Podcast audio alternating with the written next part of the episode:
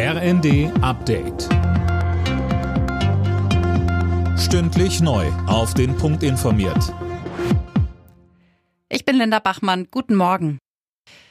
Dem britischen Regierungschef Johnson laufen die Leute weg. Nach zwei Ministern und mehreren Staatssekretären ist jetzt auch der Generalstaatsanwalt für England und Wales zurückgetreten.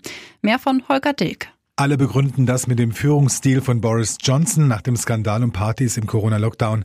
Hatte der zuletzt einen Parteifreund auf einen wichtigen Parlamentsposten gesetzt, obwohl er davon wusste, dass es Vorwürfe sexuellen Fehlverhaltens gegen den Mann gibt. Wie bei den Corona-Partys hatte Johnson das zunächst abgestritten, später dann eingeräumt und sich dafür entschuldigt. Einen Rücktritt schließt er weiter aus. Die deutschen Räder haben Zweifel an einer schnellen Lieferung von Flüssiggas, sogenanntes LNG, als Ersatz für Gas aus Russland. Der Hauptgeschäftsführer des Verbands deutscher Räder, Martin Kröger, sagte der Bild-Zeitung, es gebe in der deutschen Flotte keine Tankschiffe, die LNG über längere Strecken transportieren könnten.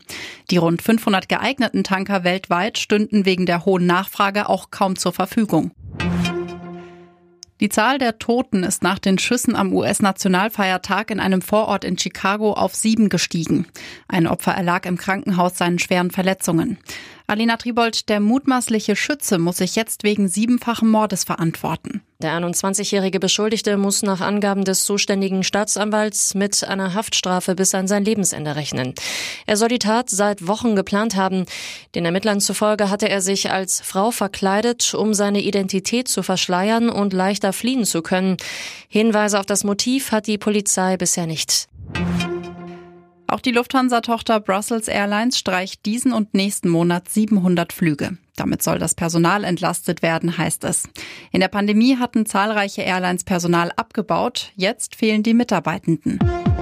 Alle Nachrichten auf rnd.de